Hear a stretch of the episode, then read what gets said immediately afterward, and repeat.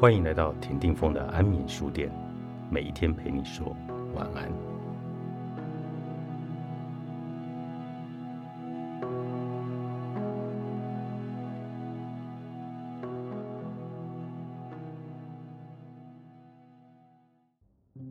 我们的人生也是自己选的吗？不，我们被分派。父母不是我们选的，时空环境不是我们选的，屋檐下共同生活的人也不是我们能决定的。我们被分派到一户人家，睁开眼，第一件事是被赐名，斩钉截铁的宣告这是必修课，没得选。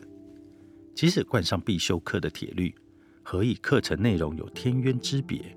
有人的课室位在鸟语花香的庭园，时书珍修不缺；有人蜗居于暗无天日的陋室，三餐不继；有人早晨被父母吻醒，临睡前有床边故事与摇篮曲；有人必须躲避母亲的鞭子，父亲的魔爪；有人手足皆亲密有爱，兄姐保护，弟妹协助；有人遇豺狼虎豹，一生脱离不了。有人享有了二十年风平浪静，放步成长；有人刚学会走路，一场意外，父亡母残。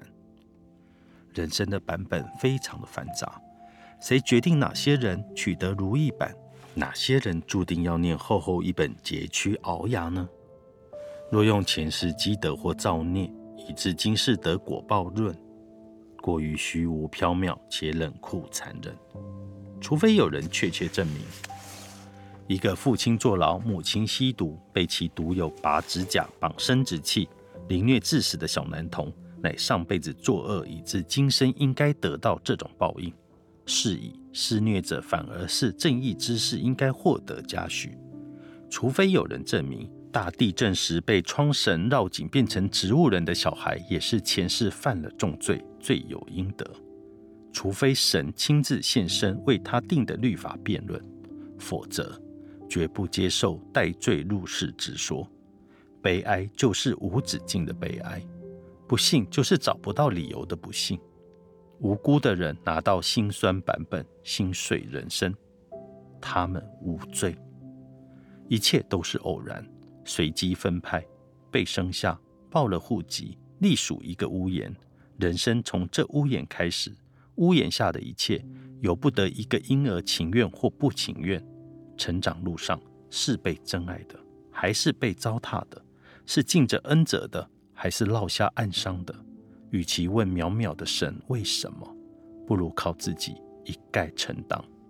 唯有承担，才能走到未来的时间刻度，找到转运交叉路，主宰自己的第二度诞生。如果人生是一趟旅行，这条路该怎么走？我能看见旅途中微小的美好。还是一路抱怨天气，诅咒泥泞，直到终点。如果人生是一门艰深的功课，这门功课该怎么修？我是埋头苦干的解题者，还是自私自利制造难题给家人的人呢？一开始，我们手上的人生版本只有第一章，犹如一部小说，首章已被设定，时空背景、人物情节不得更改，以下确实空白，我们得继续写。翻开每一页白纸，希望看到提示、一首诗、一张图，或是蛛丝马迹。然而天机不可泄露，我们没有贾宝玉的运气。宝玉梦中神游，到了离恨天上、灌愁海中、放春山里的浅香洞，洞内有个太虚幻境，遇见掌管人间风情月在、痴男怨女的警幻仙姑。这仙姑比帕里斯所遇见的爱神正派。她像是情感生活辅导组的总教官，她不像希腊爱神，只管金苹果，不管人间死活。总之，境内有殿，藏放着各式账册，是一座不开放的情债图书馆。终究，我们得问自己一个问题：第一章的难题都处理妥当了吗？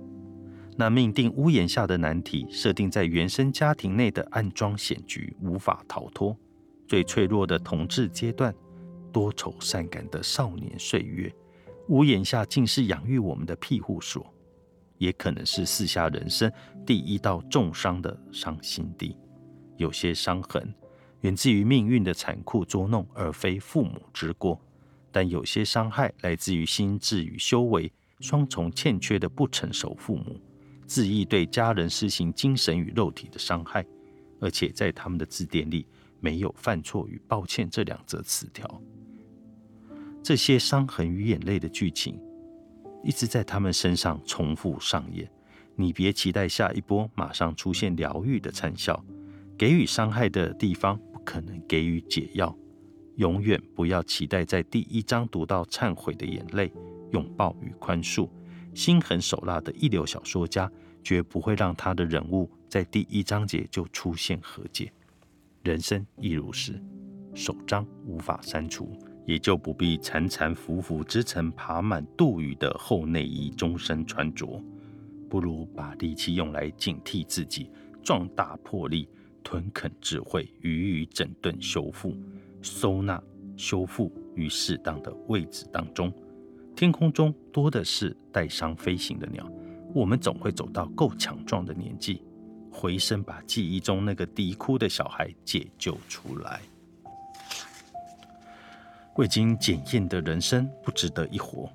亚里士多德如是说。抬头望天，该流的泪水已蒸发成浮云。积雨云在草原落下甘霖，草根吸吮雨水，欣然成长。开一片野花回报你的泪，这就够了。生有限，恨归零，爱无尽。谁在银闪闪的地方等你？